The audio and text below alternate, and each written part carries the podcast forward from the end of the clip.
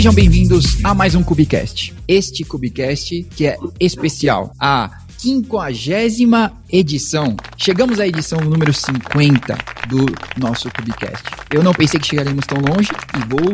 Esse Cubicast será livre, leve, solto, vale frase de coach, vale tudo que você quiser. Eu, inclusive, vou citar uma agora, como diria Falcão. Se começar foi fácil, difícil vai ser parar. Olha aí que bonito, que modo belo de começar. E hoje a gente tem uma galera para a gente conversar sobre desafios de deploy. Então, primeiro vamos apresentar nossos participantes de hoje. Não vai ser em ordem alfabética, porque eu não vou conseguir, mas vamos começar pelo Adonai. Adonai, que é, é da GetUp. Se apresente. Boa tarde, galera. Adonai. Estou aqui na GetUp colaborando com o time para manter os Kubernetes no ar aí. Muito bem. O próximo, eu vou tentar ordem alfabética, hein? Kleber, fala com a gente. Opa, galera. Sou o Kleber, uh, DevOps e iniciando em pentest. Muito bem. Ó quem vai quebrar nossos clusters aí, pessoal. Daniel. Daniel, ninguém te conhece como Daniel. Se apresente. Sacanagem, né? Bom, então vou começar falando de primeiro aqui, ó. Remember, remember. Vamos pra gente não esquecer. É, meu nome é Daniel Requena, eu sou sysadmin no iFood, trabalhando mais especificamente na área de SRE. Obrigado pelo convite. Se precisarem, é só chamar. Muito bem. Daniel, que relembrou que estamos gravando em 5 de novembro, tá? Se vocês estiverem em Londres nesse momento, cuidado. Continuando na ordem alfabética, Davi, fala com a gente. Salve pessoal, meu nome é Davi Garcia, eu sou arquiteto de soluções na Red Hat já faz um tempinho, com foco aí na parte de plataforma de containers e automação de infraestrutura. Legal. Depois do Davi, nós temos quem agora? João, meu xará. E aí, galera, sou o João Freire, sou System Engineer na Mandix, sou ex-cara de segurança e agora nessa pegada do Kubernetes e segurança e Kubernetes. Muito bem. Olha, para mim que sou um analfabeto, né? É lógico que não era o João agora, porque ainda tem o Felipe. E aí, pessoal, meu nome é Felipe, eu sou responsável pela área de produto aqui na GetUp. Muito bem. E também tem o Giovanni no meio do caminho. Nossa, muito burro, meu Deus. Oi, pessoal, eu sou o Giovanni Bassi, um dos poucos devs aqui do time. Eu trabalho lá na Lambda 3. Muito bem. E quem eu tô esquecendo aqui? Matheus, agora. Olá, eu sou Matheus Carúcio, fui um dos culpados aí da criação da GetUp. Gostaria ainda de ser chamado de desenvolvedor também, é, mas ultimamente não tenho conseguido exercer essa nobre profissão. nobre profissão. Muito bem. Temos também a Talita. E aí, galera? Aqui eu trabalho com o SRI. É, eventualmente vocês vão escutar uma criança chorando, mas ela tá bem. Desculpa pelo áudio. Já vou me desculpando por antecedência, mas é isso. já participei de outros Cubicasts também, já trabalhei na GetUp também, mas hoje em dia estou em outro lugar. Muito bem. E nosso último participante, Ricardo Maquino. Se apresente, Maquino, fala com a gente.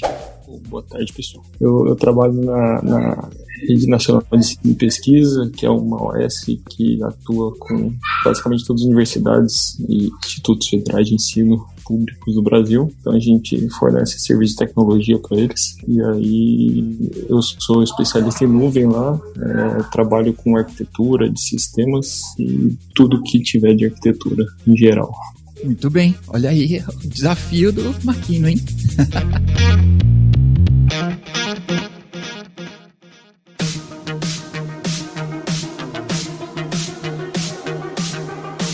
Ó, oh, pessoal, para quebrar o gelo e para começar aí os nossos desafios do deploy, eu pensei que usuário é um ponto de vista. Então, imagina que agora, né, tenho certeza que na AWS, lá no Azure, tem uma turma recebendo nossos tickets, né, os tickets Rue Rue BR com o inglês do Google Translate, e eles estão olhando pra gente como usuários. Por exemplo, pô, tem duas coisas que eu dei de pegar metrô. A primeira delas é pegar metrô. A segunda é porque os caras me chamam de usuário lá. Isso ofende a minha alma de sysadmin. Então, como que vocês estão fazendo no dia a dia de vocês aí para interagir com tantos usuários e talvez personas, né, para falar uma palavra bonita aí, personas diferentes para poder fazer esse deploy funcionar? Porque nós somos sysadmins aí, ou temos devs aqui no meio também, mas a gente tem que doutrinar essa galera e fazer as coisas funcionar. Como isso tem funcionado ou não? Podem ser creepy stories também. Cara, eu tenho a impressão de que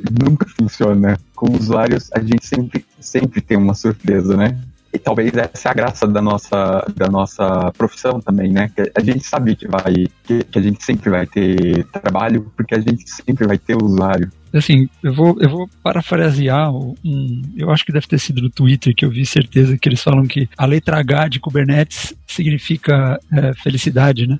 É happiness. Então, eu acho que não tem muito, não tem muito como você falar que o que dá certo, o que dá errado, porque, cara, é uma, é uma festa do caqui o negócio. Então, é, tem hora que funciona, tem hora que se de repente aparece um corner case. Então, do mesmo jeito que o, o, o pessoal do metrô chama a gente de usuário, eu tenho certeza absoluta que tem alguém lá que opera o trem, etc., ele deve estar falando: ah, não, lá vem os caras usar meu metrô do jeito que eu não esperava, entendeu? lá vem os caras. Então, assim, eu acho que é, é o que é o que já se falou aqui, cara, trabalho nunca vai parar de ter, porque se quando começa a rodar muito bem, sempre aparece alguma coisa diferente, ou a gente estraga alguma coisa e tem que consertar. Então, estar aí como, como usuário é, em qualquer plataforma, em qualquer coisa na área de computação, é, é uma aventura eterna e não acaba nunca, até que as máquinas vão dominar tudo e a gente sai do mercado. Aí tudo bem, aí talvez possa começar a diminuir, aí vira todo mundo usuário. Sei lá, vamos ver. Quando houver ser humano, é, a gente tem que andar com duas premissas, né? Uma é que em algum momento vai dar errado. E a outra é,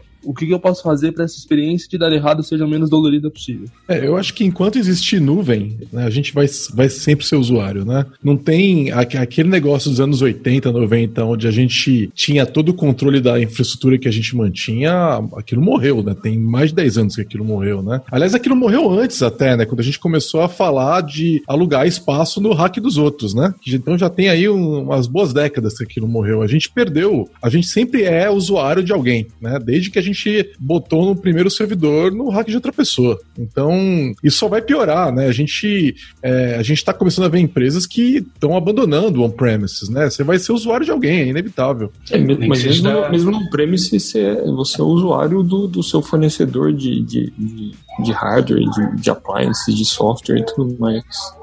Acho que a gente tem que Assim, a gente tem usuários e usuários, e aí a gente tem que se adaptar a cada, cada tipo de usuário que a gente atende. Então, assim, tem aquele cara que domina tudo e sabe usar e, e se vira e só aparece quando o problema é gigante, e tem aquele que tem problema para fazer o básico ali, o mínimo. E aí a gente tem que ser meio camaleão aí para conseguir atender todo mundo. Vocês não acham e... que é importante com esse momento que a gente está agora, é, onde a gente fala muito de DevOps, integração dos times e tudo mais, que esse é um, é um, é um desafio interessante pra caramba, porque ninguém domina tudo mais, né? Talvez, talvez uma empresa pequenininha, da década de 80, se tivesse uma pessoa que dominasse toda, tudo isso aí, não fosse usuário de ninguém. Mas cada dia que passa, a gente tem, esses trabalhos estão mais distribuídos, tem coisas que estavam na mão de uma pessoa que agora está distribuída na mão de outras três pessoas e tal. É, isso obriga a gente a trabalhar mais junto, trabalhar mais em time, aspecto mais humano da tecnologia, né? Eu não vejo isso como, como algo ruim, não. Vocês não acham que isso é, é um aspecto positivo e faz com que a gente exercite aspectos legais da nossa nosso trabalho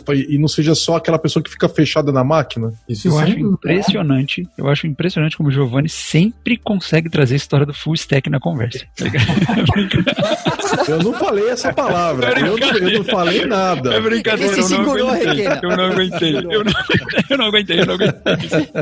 É brincadeira. Eu achei, não, o comentário é super ah, mas Eu não sei como é que, que, que são na, em algumas outras empresas, mas, por exemplo, a empresa que eu trabalho, ela é uma empresa de médio porte, né? Ainda hoje eu me vejo, somos basicamente, eu sou sysadmin e também sou desenvolvedor, desenvolvedor Python. É, mas é, é, engraçado quanto ainda eu vejo a gente fazendo muito trabalho exatamente como era antes, né? Não é algo distribuído, porque a equipe é, é pequena. Então, você acaba fazendo aplicativo, programar para web, é, cuidar de servidores, ou seja, você continua com a função de full stack, e aí você fica pensando, às vezes, você olha para o mercado e fala, pô, mas o mercado, a, a equipes grandes consegue ter essas, é, essas divisões e colocar o trabalho é, para que, uma, que a equipe de fato faça. É, tenha equipe de dev, tenha equipe de admins, tenha, né, tenha, cada qual tem a sua função e no final todas é, sejam integradas, né? Mas eu, trazendo um pouco para o meu para o meu lado, né, também, ainda existem empresas pequenas ou de médio porte que utilizam muito esse lance do, do, do full stack à risca. E eu não sei se isso de fato é bacana, se isso é legal, porque no final das contas, além de você segurar um maior rojão, você ainda acaba achando que todas as outras empresas fazem exatamente a mesma coisa, mesmo não sendo. Né? Então, é, é, meio que isso também.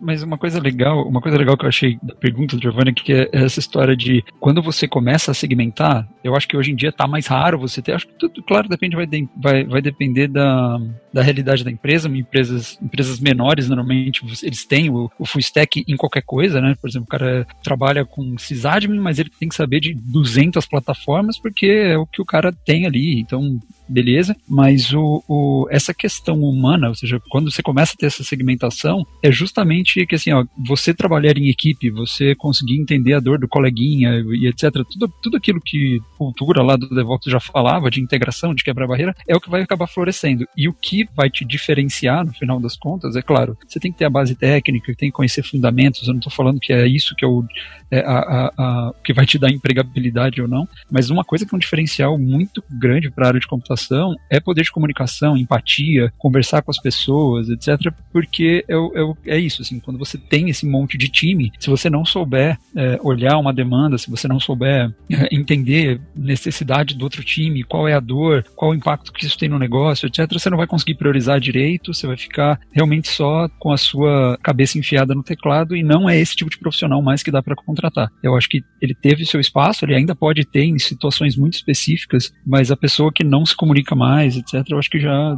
já tá fora já faz um bom tempo e aí acho que isso daqui para frente vai ser o, o, diferencial nesse mercado desse jeito todo especializado. Né? E esse negócio foi comentado do perfil do funcionário, acho que tem dois pontos muito legais, né? Primeiro que a gente pode fazer um, uma relação com o manifesto ágil, né? Que um dos valores lá do manifesto é indivíduos e interações mais do que processos e ferramentas, né? Então essa parte de comunicação e, e colocar as pessoas para se falar, na verdade resolveram diversos problemas. Eu espero que a gente não dê passo para trás, né? e um outro ponto legal é que a questão da especialização, isso é um assunto assim, bem quase filosófico, né? Porque tu pode fazer um, um paralelo também com aquela teoria da especialização do trabalho, né? especializações das tarefas lá do século XIX, XX, o pessoal acreditava que a gente tinha que pegar o profissional que era generalista e especializar para que ele executasse aquela tarefa na melhor forma possível, da maneira mais eficiente possível. E hoje aí o, a, os estudiosos de administração já percebem que o excesso de especialização também prejudica, né? Então acho que é o, um tópico bastante complexo, mas bastante interessante ao mesmo tempo. Dá para resumir isso tudo aí na frase: tu não precisa saber tudo, tu tem que ter o telefone de alguém que sabe. Né? Hoje em dia não, não tem como ser, o cara ser full stack. é, não tem como ser full stack porque a, a, coisa ficou tão grande que não cabe mais dentro de um cérebro só. Tu vai cuidar lá de sistema operacional e threads é depende, e, depende da stack, e locks né? de sistema ou, yes. e, e, ao mesmo tempo mexer em JavaScript? Não tem não, O problema é, no full stack é o full, né? É, é o é full. Eu, eu, acho que, eu, eu, acho que depende da. Quando a gente fala em dev, quando a gente fala full stack, geralmente o termo está querendo dizer back-end front-end. É isso, essa é stack, né? Agora, se a gente vai falar, ah, agora tem que fazer mobile também, então é back-end, front-end, mobile. Agora tem Kubernetes, né? Então o cara tem que saber back-end, front-end, mobile e Kubernetes. Pô, peraí, calma aí, né, cara? É, é, não dá. É um não departamento. Tem então, exatamente. Então a gente tem Leve que entender... 4 pague 1, né? Tipo... É, não dá. Essa, essas pessoas, né, é, é, elas não vão surgir facilmente, né? Tem limites até. Eu concordo muito com a ideia de ter o telefone de quem sabe, mas eu também acho que tem que ter uma questão de saber o que existe, entendeu? Então, por exemplo, eu, eu não lido diariamente com engenharia de redes mas eu sei que existe, eu, eu, eu tenho um bom conhecimento para poder conversar com o engenheiro de redes. Agora, eu vou fazer o trabalho da pessoa? Não vou fazer, não tem como, entendeu? Agora, eu consigo conversar com ela, porque é, isso é importante. Então, o problema é o seguinte: você falar de uma pessoa que. Esse conhecimento, não dá para você chegar para uma, uma pessoa que está desenvolvendo software há, há dois anos é, na carreira dela, tem dois, três anos de experiência, e falar que ela tem que saber isso tudo. É absolutamente impossível. É, é, eu, agora, eu tenho 20 anos de carreira carreira, mais de 20 anos de carreira, é possível nesse momento, depois de 20 anos, entender. É, eu sou um programador, mas eu, é possível para mim também entender sobre engenharia de redes, entendeu? É possível para mim entender de infraestrutura, mas não é uma coisa que você forma de um dia para o outro. Então a gente tem que tentar é, entender esse escopo. Eu acho que raramente quando uma empresa coloca uma vaga, ela tá querendo dizer que ela quer que a pessoa saiba é, desde a, da, da, do bit lá da, que tá trafegando no, no cabo até a, a, o, o, código de mais alto nível, JavaScript, sei lá onde, entendeu? Então, é, é geralmente, é, eu não sei, essa palavra full stack, ela existe na, na, área de infraestrutura também? A pessoa usa isso também? Porque eu só vi não. isso aplicado a dev. Esse teu ponto do profissional é o que o pessoal chama, que existem dois perfis de profissional, né? Tem um profissional do tipo I, e o profissional do tipo T. Então, qual é a diferença? O I é aquele profissional que acaba se especializando numa única área e vai mais fundo possível naquela área. É, e normalmente esse é o tipo de profissional que hoje em dia ele é menos valorizado quando comparado ao T, que é justamente o teu perfil que você acabou de falar, né? Então, normalmente o profissional tipo T é que ele consegue horizontalmente navegar numa grama, num espectro grande aí de tecnologia e conhecimento, mas ele é especialista em alguma área, né? Então, é, é eu acho que é, um, é, um, é uma característica bastante procurada, né? Uma coisa para complementar também é que acho que, assim,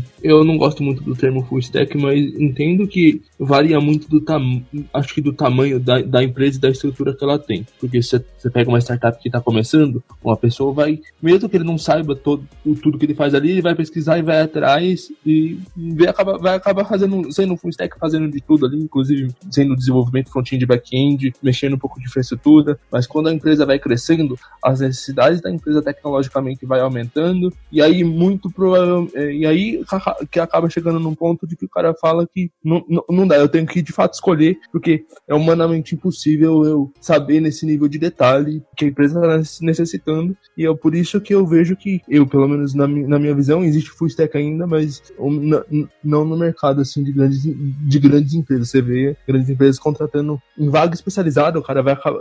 O mais genérico que você vê hoje é software developer que o cara vai navegar aí com desenvolvimento de software e é, ele pode ser na parte front-end ou back-end. Mas vocês não têm a impressão aquelas... de que quando falam é, DevOps, eles é, é, parece que as empresas já estão de alguma forma ligando o DevOps ao full stack na parte de, de, de infra porque eu fiz recentemente eu participei de um processo com uma empresa até de certa forma famosa e eles falavam é, que a gente precisa de DevOps e tal. E aí eles na hora que ele colocou a pilha sobre a, a mesa praticamente, né, falei, cara, você quer contratar 10 times aí, né? Em um cara. Então, ao mesmo tempo, e aí ao mesmo tempo, o rapaz que trabalha comigo mencionou, cara, porque o cara que faz a entrevista não é o mesmo cara que é, fez a vaga. Ele só tá te entrevistando para aquela vaga é, e ele tá usando o, o, o, que ele acha saber sobre aquela vaga, né? Então, DevOps pro cara talvez é o full stack de infra. Eu, eu tenho essa impressão também de que às vezes então, eu... quando as empresas mencionam DevOps é o full stack. Você não acha que isso já acabou assim? Porque assim, no começo a galera não, não entendia a palavra DevOps, entendeu? E aí muita gente achava que era um desenvolvedor que sabia Ops ou era um cara de Ops que também desenvolvia, e aí você estava realmente contratando. E eu vi isso muito no começo. No começo as vagas vinham, tipo, vagas arrombadas mesmo. Você falava, não é possível que o cara tá falando é, isso. É, era, era zoado. E ainda é muito assim, né? Ainda, ainda é, é, ainda é. Mas eu acho, mas eu não sei, eu não, eu não tô, eu ainda. Não, mas acho que é vagas arrombadas no sentido de o cara coloca 35 tecnologias de Ops que você fala, meu amigo, é impossível alguém saber tudo isso, mas tudo bem. Mas essa, essa ideia de desenvolvimento e operações num profissional só me parece que as vagas nesse sentido diminuíram muito, eu pelo menos não recebo mais nenhum tipo de, de contato, etc., que tem um spec amplo que vai do desenvolvimento até a operação. O que eu acho que acontece muito é que como a área de DevOps, né, a área, o profissional, a cultura ficou muito associada à questão também de pipeline e automação, você coda para fazer isso, seja num Jenkão da vida ou em Python, etc. Mas, cara, até aí você falar que é uma pessoa que tem uma formação, claro, vai depender da senioridade, etc. Mas se até você aí você falar que uma pessoa é, ah, eu sou um cara de operações e também desenvolvo, cara, eu nunca vou me sentir capaz de falar, ah, eu também desenvolvedor. Porque, cara, isso significa, sei lá, pelo menos para mim, que você está capacitado a desenvolver coisas, sabe, sistemas altamente escaláveis, etc. E pelo menos não é essa a minha visão. Mas eu, por isso que eu acho que diminuiu um pouco o, o, o escopo disso, entendeu? A coisa mudou um pouco. Mas eu posso estar errado, eu posso estar numa bolha onde eu não estou recebendo tanta vaga arrombada assim mais.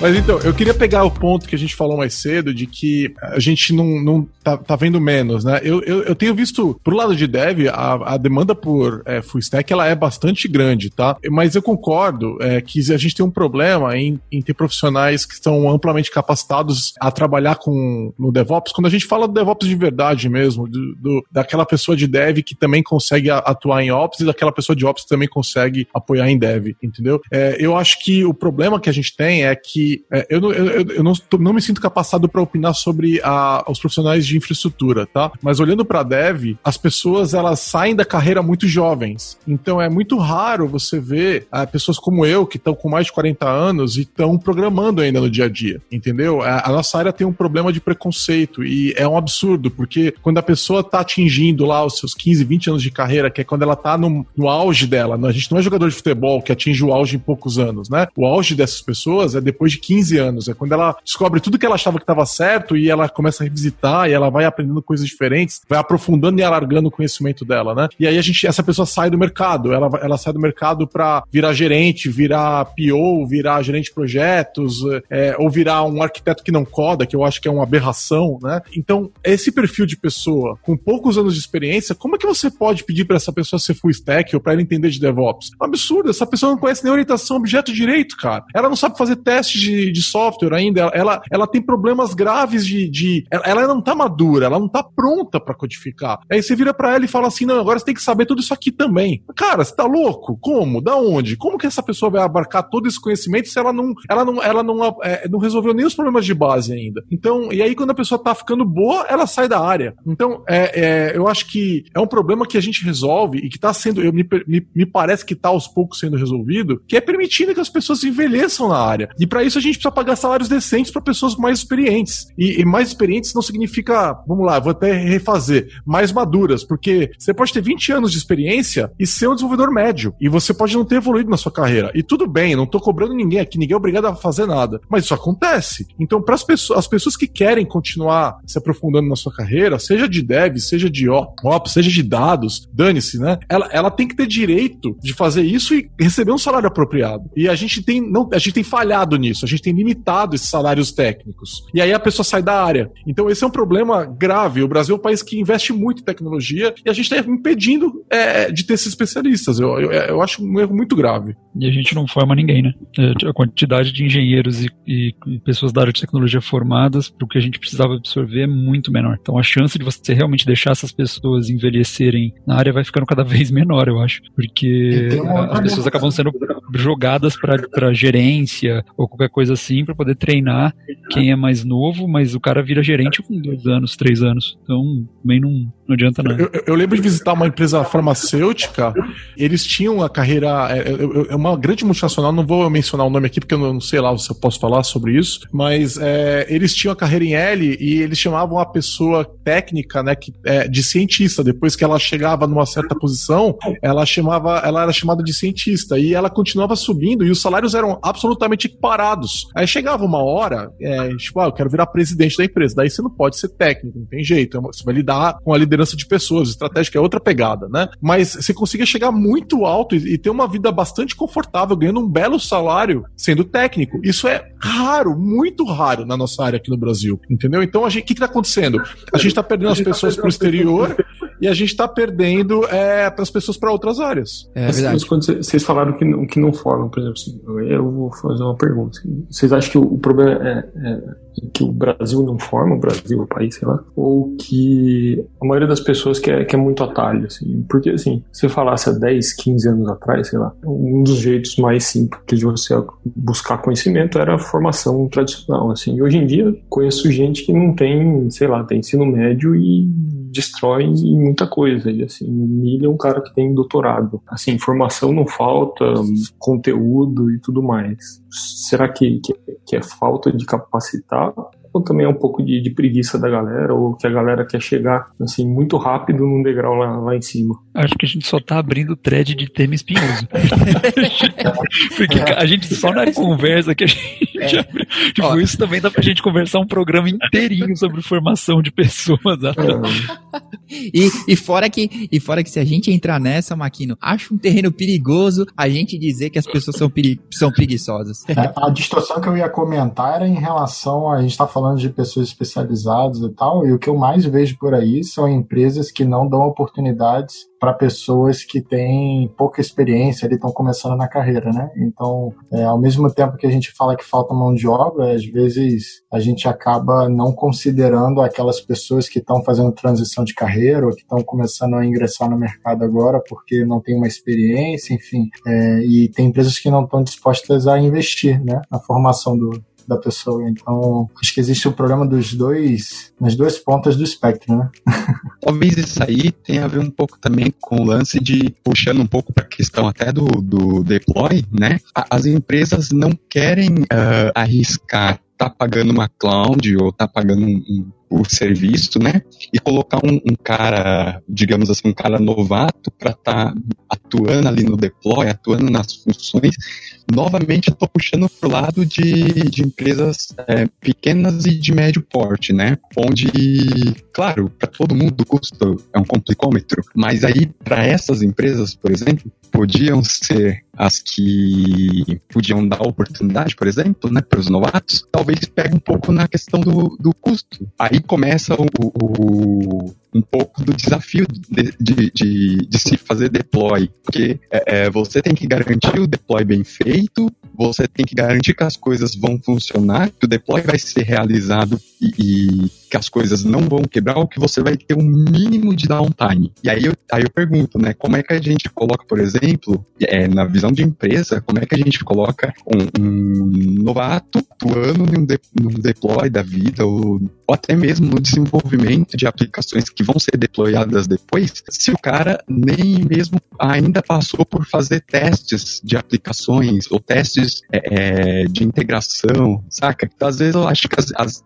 as, empresas têm um pouco desse receio também de até quanto eu posso gastar, que talvez não vê como um investimento, vê mais como um gasto mesmo. Então eu, tenho às vezes esse receio, saca? E aí você fica, é, você vai depender de caras mais experientes para esse tipo de serviço, né? E até os caras mais experientes vão falhar pra caramba. É, vai ter downtime, vai ter quebra de, de ambiente. É, sem dúvida. Eu, eu acho que essa parte de, de serviço, a infraestrutura como serviço, eu acho que na verdade ele é um grande habilitador para você perder a aversão à falha, né? Você perder o medo de falhar, né? Porque vamos, vamos resgatar como era no passado, né? Se eu contrato alguém inexperiente, se alguém inexperiente determina que ele tinha que fazer um investimento imediato ali na aquisição de máquinas e no final ele fez o dimensionamento errado, a gente já fez um, né, a empresa acabou fazendo um investimento alto e é irrecuperável ali, né? Passa a ser um, vamos pensar em infraestrutura, é um ativo que vai ficar lá. Quando você está consumindo infraestrutura como serviço, se alguém cometeu o erro, você rapidamente pode resolver, né? Você descomissiona a infraestrutura para de pagar. Eu, honestamente, eu acho que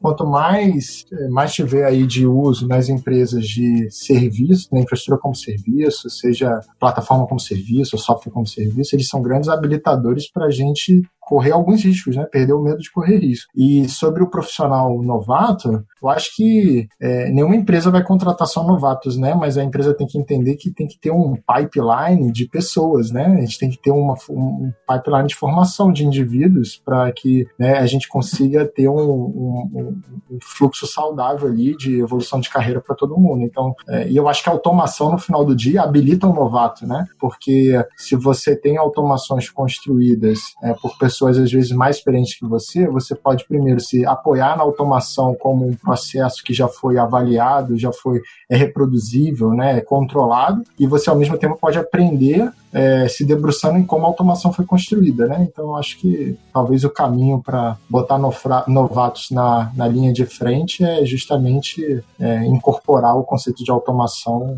mais a fundo, né, nos processos. Eu vou tentar conectar esse, esse assunto de volta um pouco com o nosso, com o nosso dia a dia ou do conhecimento e tudo mais. Eu tenho uma pergunta para vocês assim, de como que a gente pode, isso tem a ver com treinar os novatos ou ter pessoas de novo, pessoas que vão utilizar né, o que a gente está construindo, de repente, junto com a gente, como alinhar padrões e boas práticas, compartilhar conhecimento, sem ser o babaca que quer adestrar as pessoas e simplesmente ditar regras. Tá?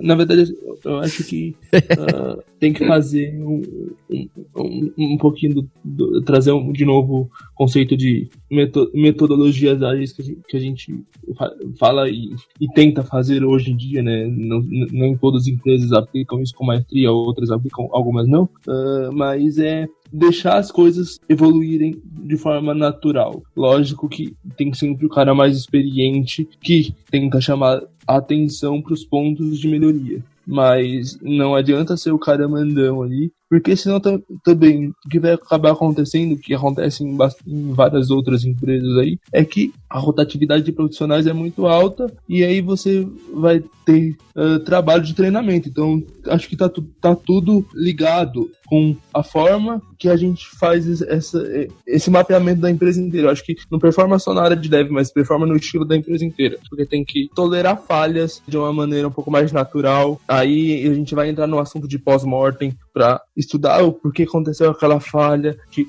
tirar insumos de melhoria daquilo, do porquê que precisa melhorar, depois vamos aprender como, e aí vamos evoluindo gradativamente. Acho que tudo é evolucionário e não é, revolucionário.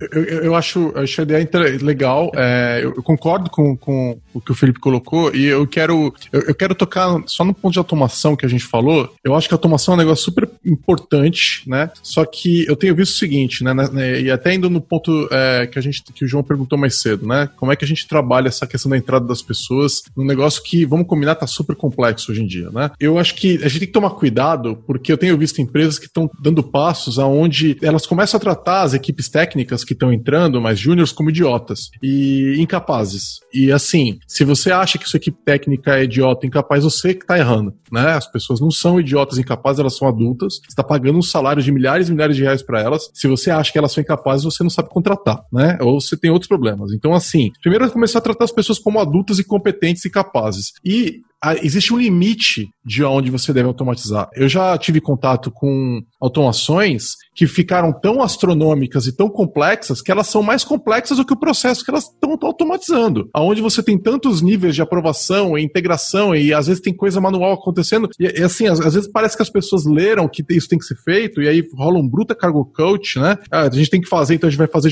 isso aí e aí a pessoa não entende o conceito de por que, que ela está fazendo, ela só faz, né? O que quando a gente fala em automação e infraestrutura, isso é muito mais caro, né? Porque código é muito mais fácil de apagar do que é, toda essa estrutura de automação que a gente inventa, né? Então, é, é, eu acho que assim, a gente tem que tomar cuidado com essas coisas mirabolantes que a gente quer inventar nessa questão da automação. A automação tem que ser óbvia, tem que ser fácil de entender, ela tem que, ela tem que ser compreensível, tem que ser fácil de dar manutenção. E é, a automação é código, né, gente? Então, assim, é, é aí que vocês que estão aqui, é, que falam, pô, eu, eu não sou programador, eu sou um cara de infra. Se você está programando toda aquela automação, você está atuando como programador entendeu? Então, é, é, você tem que entender é, quais são as boas práticas naquele processo e o que, que você. De repente, é, é, aí o verdadeiro DevOps. Vamos conversar mais, de repente, puxar umas ideias do time de dev, vamos tentar deixar esse negócio mais simples, entendeu? Então, parar, eu acho, de tratar as pessoas é, como estúpidas. Eu acho assim, sim, automação ajuda mesmo. Mas eu. E aí, alguém aqui falou mais cedo sobre a questão de pessoas. Esse é o ponto principal. A gente precisa encontrar um processo onde a gente é capaz de promover a aprendizagem dentro da empresa. Né? E lembrar também que o Brasil, nesse momento, ele está virando um lugar de passagem. As empresas estão virando lugares de passagem. Muita gente está pegando, entrando nas empresas, ficando um tempo saindo e trabalhar no exterior, indo para quem está no interior do, do, da, dos estados, não está nas capitais, está tá super difícil. Sempre foi muito difícil. Agora, com essa questão de remoto, São Paulo vai começar a roubar profissional do Brasil inteiro, vai tornar isso muito complexo para o Brasil inteiro. E a gente, São Paulo, está tá perdendo gente para os Estados Unidos, para o Canadá, para a Europa. Então, assim, se a gente não criar um pipeline de gente, certo? E entender que as pessoas vão sair da empresa, você vai falar, putz, toda vez eu vou ter que explicar isso tudo para todo mundo, tá entrando aqui toda hora porque meu turnover é super alto, então eu vou criar um pipeline gigantesco que ninguém entende. Essa não é a saída, entendeu? É, é eu, a gente tem que encontrar uma, uma, forma de transmitir esse conhecimento, criar estruturas de aprendizagem nas empresas. E ah, então falar assim, putz, eu não estou achando profissional de Kubernetes, né? Que é, aqui eu sei que é um desafio da GetUp o tempo todo, né? Putz, vamos encontrar profissionais Kubernetes. Cadê esses caras? caras, né? Essas mulheres não, não existem, né? É, são raros no mercado. A gente precisa formar, né? Então vamos trazer esse pessoal e vamos trabalhar eles. É o que a gente faz com dev na Lambda, né? A gente traz o pessoal para Lambda 3 sabendo que a maioria não vai saber escrever testes, porque o mercado brasileiro de software, em geral, não sabe escrever testes. E aí a gente vai formar. A gente está com 70% dos projetos hoje rodando em Kubernetes. Cara, você acha que tá fácil encontrar dev no mercado que conhece Kubernetes? Não, é, é impossível. Eu acho que é talvez mais difícil do que encontrar pessoas de infra, entendeu? É, e aí a gente forma. Então a gente tem uma, uma, uma maneira de fagocitar aquela pessoa, trazer ela para dentro e falar, cara, tá aqui um banho de loja. E ao longo de um certo período, de que não é muito longo, a pessoa consegue produzir código de forma competente. Quanto mais tempo ela fica na Lambda 3, mais competente ela vai ficar naquelas demandas que ela está trabalhando. E existem outras pessoas mais antigas que já têm o conhecimento, mas em nenhum momento aquela pessoa é tratada como estúpida. A solução passa por pessoas, obrigatoriamente por pessoas. Então, compra uma plataforma online para te ajudar a estudar, entendeu? Sei lá qual que você prefere, qual que tem um plano corporativo que te atende, etc. E cria uma estrutura interna de aprendizado. Esse é o caminho. E aí, para que você qual, mede o seu turnover e fala o que, que funciona dentro desse fato. Ó, dá dois anos a pessoa sai. O que, que eu consigo fazer com uma pessoa em dois anos? Se você não consegue fazer, você está falhando na, enquanto área de pessoas, né? Você precisa se preparar para esse fato. Não adianta ficar fingindo que ele não existe. E acho que complementando aí um pouco do que o Jovem falou e fazendo um paralelo com o que ele falou mais cedo sobre pagar bem o desenvolvedor, eu acho que a, a maioria das empresas enxerga, é, não desmerecendo aí os pedreiros, mas hoje o pedreiro no Brasil ganha muito pouco co e cobra pouco, na maioria deles indo no cenário comum. E aí o pessoal enxerga desenvolvedor como simplesmente um pedreiro que só escreve código. Então, por isso as pessoas acabam indo para uma carreira de gerente, porque de fato hoje é mais natural no Brasil você é, ganhar mais como gerente. E lá fora isso não acontece, até por isso que o Brasil tem exportado bastante profissional, porque nem todo mundo gosta de lidar com pessoas, tem gente que gosta do código e o cara vai ganhando experiência, só que não quer sair do código e as empresas lá de fora vão pagando mais e aí vai lá para fora. E o que acontece é que empresas aqui no Brasil querem usar o hype, as pessoas não têm experiência para ter uma maturidade de usar a ferramenta certa para hora certa, querem usar o hype e as coisas vão saindo do jeito que estão saindo hoje, hoje em dia. E aí dá, dá, dá todos esses problemas. As coisas não saem boas, as pessoas vão saindo da empresa, tem turnover alto, e aí automatiza demais para tentar lidar melhor com esse, com esse turnover, então o problema, o problema é muito mais embaixo. Acho que a cultura do pastel pega bastante também, né? Porque, tipo, você tem que entrar já sabendo fritar o servidor lá em três minutos, entregar código, entregar não sei o que, entregar o pipeline do início ao fim lá, testado, validado com o código. E às vezes a pessoa não teve nem tempo de pensar no que, que ela tá fazendo, ela não sabe nem como ela entrou na empresa, mas já tem que entregar as coisas. Enfim, a cultura, acho que, de pastelaria, assim, é muito presente ainda em muitos lugares, sabe? É que gente, não só pra quem assim, acabou de entrar, né? Pra, pra quem já tá lá também acontece a mesma coisa. É que o que a gente tá. Quando a gente fala de formação de pessoas, é, é o que eu falo, assim, essa questão de não ter, não, não ter tantas pessoas interessadas na área de tecnologia quanto deveria, eu falo de engenharias, é, ciência de dados, etc. É, é, a gente tem um déficit muito grande, é que eu não me lembro agora, mas teve uma pesquisa recente que falava assim: ah, o Brasil precisa de 45 mil por ano, 90 mil por ano, e o Brasil não forma nem metade. Então, assim, quando você tem um déficit tão grande de profissionais que se interessam por uma área que está aí, né, precisando de muita gente, essa situação onde você vai ter um, um profissional que você vai formá-lo em um, em dois anos ele vai sair da sua empresa, é, você realmente tem que preparar a empresa, igual o Giovanni falou, cara, você vai precisar montar uma estrutura imaginando que de X, sei lá, de 10 profissionais que você vai, vai, vai contratar, em dois anos você vai perder seis ou sete. E que você vai fazer uma retenção é, de acordo com, sei lá, uma política X. E que você vai perder essas pessoas e acabou. Não ser o cara que simplesmente é o cagador de regra, acho que vai muito na linha que, que o João perguntou aqui, né? Vai muito na linha de, da, da, da, da linha de educação mesmo. Ninguém, ninguém ensina ou ninguém deveria ensinar qualquer disciplina da escola ou da faculdade é, sem mostrar o motivo do porquê aquilo está sendo feito, qual o desdobramento, etc. Então, se você pega alguém da área de infraestrutura e começa a falar para o cara utilizar automações já super é, bem é, construídas, evoluídas, às vezes muito mais complexas do que deveria, é verdade, só que não explica o porquê que aquilo está ali, não explica o desdobramento que aquilo tem para o negócio, por que, que aquilo foi feito, por que, tem tal guardrail, por que, que isso pode ser. Cara, a, a pessoa não vai ser ela vai ser uma ela vai ser uma utilizadora da sua automação. E aí ela vai ter que aprender lendo código ou tipo, errando e parar para formar essa pessoa, cara, acho que deve ser o trabalho mais nobre e mais valorizado de todos dentro da empresa, que geralmente é atribuído aos sêniores, especialistas, etc, mas que poucas pessoas têm essa atribuição direta. Mas eu acho que é uma das mais lindas de todas, onde você pode pegar alguém ali e falar, cara, ó, é assim, é assado, eu faço isso porque tem um desdobramento assim pro negócio, se eu não implementar esse tipo de deployment, a gente tá falando de deployment, né? Fazer um deployment do tipo Canary dá, tem tais vantagens negócio, a gente consegue testar isso com tráfego de produção, e aí, isso que, tem, isso dá segurança, eu posso testar mais rápido, isso dá um diferencial lá na ponta pro meu usuário. Eu acho que tem muito isso, assim, ninguém sai da faculdade entendendo que você não vai fazer tecnologia por tecnologia. É muito raro você ter esse tipo de trabalho. Agora, a hora que o cara entra, você tem que entender, ele tem que entender que, cara, a sua área, o seu cliente, 99% das vezes é o negócio, sabe? Tipo, você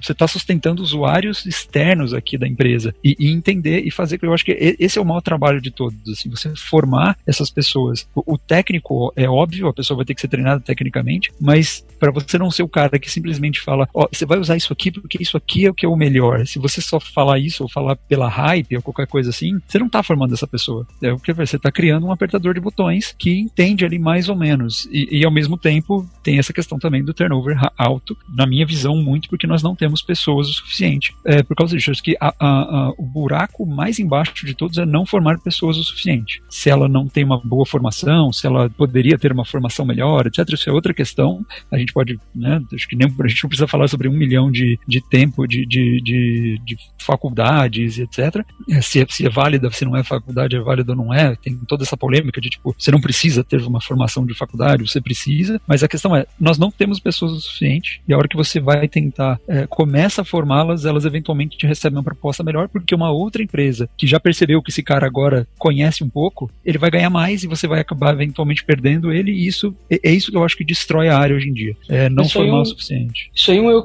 ecossistema. A tua empresa está formando e a outra empresa também está formando. As pessoas vão girar, isso é natural, sendo elas boas ou ruins. Eu não, eu, eu não acho que, o, que isso é um problema, perder. Que tu perde hoje e amanhã tu, tu ganha. Entende? Tu busca outros. É, é, é um problema, né? É, é, é, eu acho que tem que ser tratado, tem que ser tratado como algo natural, mas que tem que ser evitado, né? Mas eu quero, eu quero reforçar uma coisa que o Daniel falou, que ele falou rápido, mas que eu acho que, para mim, foi o highlight do que ele falou. A função de uma pessoa mais sênior é, é, treinar outras pessoas mais, mais júniores, né? A gente deixa absolutamente claro isso na Lambda. A sua principal atividade, não é a segunda, não é a terceira, é a primeira. É formar as outras pessoas que estão com você, é habilitar o seu time. Se você não está habilitando o seu time, formando o seu time, você está falhando na sua principal atribuição. Porque uma pessoa líder, uma pessoa que é capaz de chegar ao software como todo, o processo como um todo, se ela trabalha habilitando as outras pessoas da equipe dela, é, agora ela não está mais sozinha, ela tem agora 4, 5, 10 pessoas levantando junto com ela aquele peso. Esse é colocado para time, os times da Lambda 3, para todos os times. Esse é o seu trabalho mais importante. É um dos pontos fundamentais nessa discussão que a gente está tendo agora.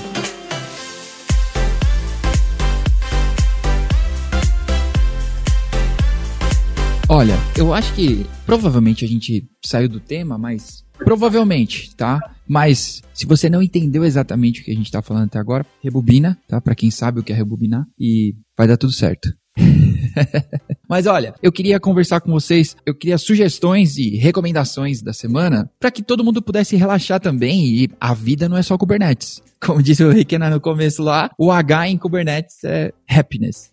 Então, vamos às sugestões de vocês para quem quiser relaxar da forma que seja. Quem quer começar? Acho que eu posso começar, eu tenho umas sugestões boas aí que eu vi essa semana. São, são três coisas rápidas. A primeira é uh, uma série da Netflix que chama The Queen's Gambit, que é uma série sobre uma enxadrista. E vem de um livro e tal, né? E, e eu fiquei impressionado que um negócio que, para quem não é apaixonado por xadrez, que é o meu caso, eu até gosto de jogar, mas eu sou péssimo. Então, assim, aquele mundo xadrez que me parece um negócio chatíssimo, os caras conseguiram deixar uma série incrível, uma série incrível sobre um, eles eles me fizeram me sentir, entender como é estar tá lá. E foi muito legal, entendeu? É, é, é muito legal você entender essa paixão que é o xadrez do ponto de vista de quem tá jogando. E eu nunca tinha.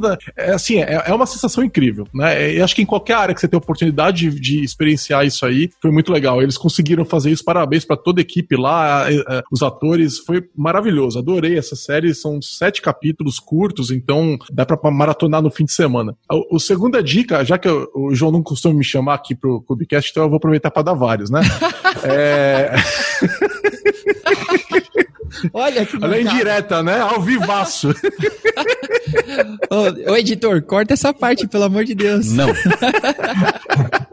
É, a segunda é um livro que eu li que é muito legal, que se chama. Tá em inglês, eu não sei se tem tradução em português, que é O Mito do Déficit, né? The Deficit, Deficit Myth, que é da Stephanie Kelton, que é uma, uma ideia sobre teoria monetária moderna, né? Que é muito interessante e mostra que a questão da dívida pública ela pode ser diferente. É um dos meus hobbies é a economia. Vejam só que coisa interessante. Tá? E, a, e assim, então, para quem curte entender como o mundo econômico funciona, esse livro é um tapa na cara. E a terceira é, eu falei ontem no Twitter, eu acho que é bom reforçar, aproveitar que a plataforma do Cubicast, que é, tem muita gente ouvindo, para ainda mais a área de infraestrutura, que eu sei que é uma que sofre muito com isso, que é não façam hora extra. Tirem os seus horários, depois que as suas oito horas de trabalho, descanse. Você merece e se a empresa não te respeita, troca de empresa. Olha aí, próximo. A minha primeira dica, eu vou recomendar uma coisa que eu já recomendei num outro episódio, que é o livro do, da autobiografia do João Gordo, chamado Viva la Vida Louca.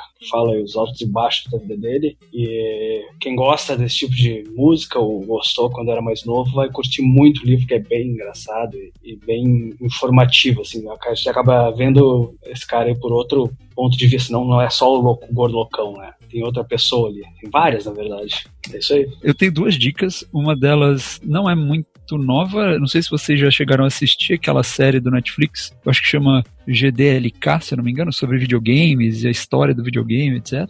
É a série que eu achei mais interessante. Eu acho que tem, tem documentários sobre a história do videogame, etc., que são até mais completos, mas eu achei bem legal. É cheio de. Eles fizeram uma pegada de mostrar desde o arcade, então eu, eu achei, achei interessante. Mas acho que a dica que. Ninguém tá me pagando para dar essa dica, mas eu acho que é uma dica muito boa: é, gente, Disney Plus saiu, tá? Então, tipo, já tá dando para comprar, etc. E assim, é, vai ser diversão para a família inteira, principalmente para quem tem, tem, tem criança, tudo da Disney. Tem um plano anual que eu achei muito bom, que é certeza que eu vou assinar. Então, assim, já, já, já vou me internar com Star Wars de novo, vou começar tudo de novo. Então, é, fica aí essas dicas. Não estão pagando, Bom. mas poderiam, né? Inclusive. Poderiam. Fica, poderiam. fica o recado. Paga nós. Vou, vou, vou copiar essa do Daniel aí, do Disney dica. Plus. Inclusive, eu, quer dizer, eu vou falar duas, né? Essa do Disney Plus também. Inclusive, eu assinei ontem o anual já. Sei lá, tem uns por cento de desconto ali, não lembro quanto. Minha filha tá pedindo todo dia pra assistir Aladdin e tiraram do, do Prime. E aí ela fica triste. E a outra, eu, o Giovanni falou sobre economia também, eu, sou, eu gosto bastante de economia e finanças. Vou recomendar um livro que eu li um tempo atrás, que é o Investidor Inteligente, ali do Benjamin Graham, que ele compila várias é, histórias e, e- e informações sobre investimento desde a década de 20, ou sei lá, desde quando, não exatamente quando. E ele foi o, ele foi o mentor ali do Warren Buffett e de outros grandes investidores. Acho que para quem está começando é, no mundo dos investimentos, é um, acho que é um bom começo ali para entender como as coisas funcionam.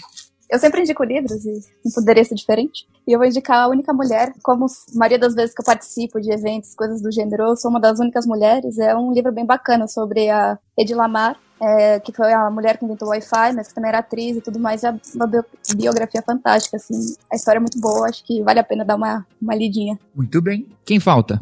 Vou mandar duas aqui hoje. Uma, como não pode faltar, é pra quem não leu ou barra assistiu V de Vingança, tá aí uma obra excepcional. E outra que salvou na quarentena a série The Office, que é simplesmente sensacional e todo mundo já. É tipo ler o Projeto Fênix pra TI, mas pra tra trabalho em escritório. Então você vai ver muito ali. Eu recomendo demais pra todo mundo esse seriado aí, que é muito bom. Davi. É, a minha recomendação é, não sei aí a se o pessoal tem, é, eu tenho duas crianças, não sei- eu sei que a gente já viu a Laurinha, né? Recentemente te- tive aniversário da, da, da minha filha e eu comprei um jogo de tabuleiro para começar a trazê-la para essa esse maravilhoso mundo dos jogos offline, né?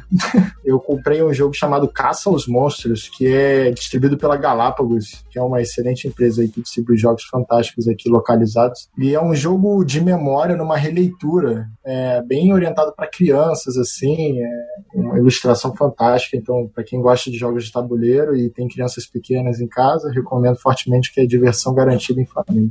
Aí apresentando o mundo real, né? É. bom. É, do tablet. isso. Kleber, Eu não, eu não tenho tantas recomendações não sendo de TI, mas um, um filme que eu acho que é, na verdade, é uma série baseada num filme de 2015, mas que eu acho é, fantástico, que é uma série chamada Os Doze Macacos. Não sei se já assistiram, mas quem não assistiu, assistam. Acho que ela saiu, infelizmente, da Netflix, mas deve ter em alguma em algum canto deste universo. Felipe, acho que falta você. Bom, vamos lá. Vou dar duas recomendações também. Uma recomendação voltada ao mundo de TI, que eu acho que praticamente todo mundo que trabalha no mundo de TI deveria ler, que é um livro chamado The Mythical Mammoth. E a segunda recomendação que eu gosto de dar risada às vezes com coisa idiota é assistir o TC do Castro Brothers no YouTube. Muito bem, Castro Brothers. Olha, eu como não tenho cultura, eu vou indicar um filme também. Tem no Netflix, se chama Os Infratores. É um bom filme, ele se passa ali nos Estados Unidos na época do bloqueio de bebidas, assim, aquela parada, né? É quase um faroeste, mas nessa época. E é como Tom Hardy, o cara do Bane lá do, do Batman, e também o moleque do Transformers. Então, mas é um bom filme, vale a pena. É bem. É um filme de ação, talvez? Provavelmente. Os Infratores tem no Netflix. Assiste aí, relaxa. Pô, com todas essas dicas aqui dá pra queimar uma semana na Netflix, hein?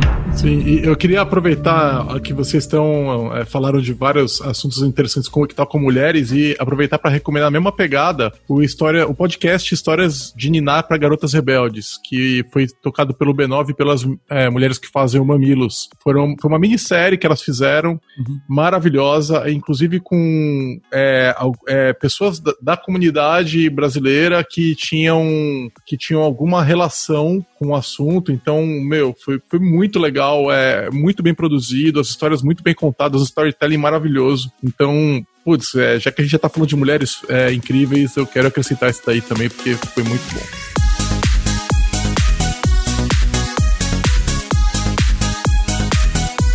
Pessoal, olha, muito obrigado pelo tempo de vocês, pelo tempo de todos aí, que tenho certeza que tem alguma outra coisa rolando numa outra aba do navegador nesse momento. Mas muito obrigado, muito obrigado pelo papo, foi muito legal. Vamos marcar já o próximo e vamos bater no papo. Muito obrigado mesmo, senhores. Fiquem à vontade para as despedidas. Tchau, pessoal. Tchau! Valeu, pessoal. Valeu, pessoal. Valeu, até a próxima. Gente. Foi um prazer.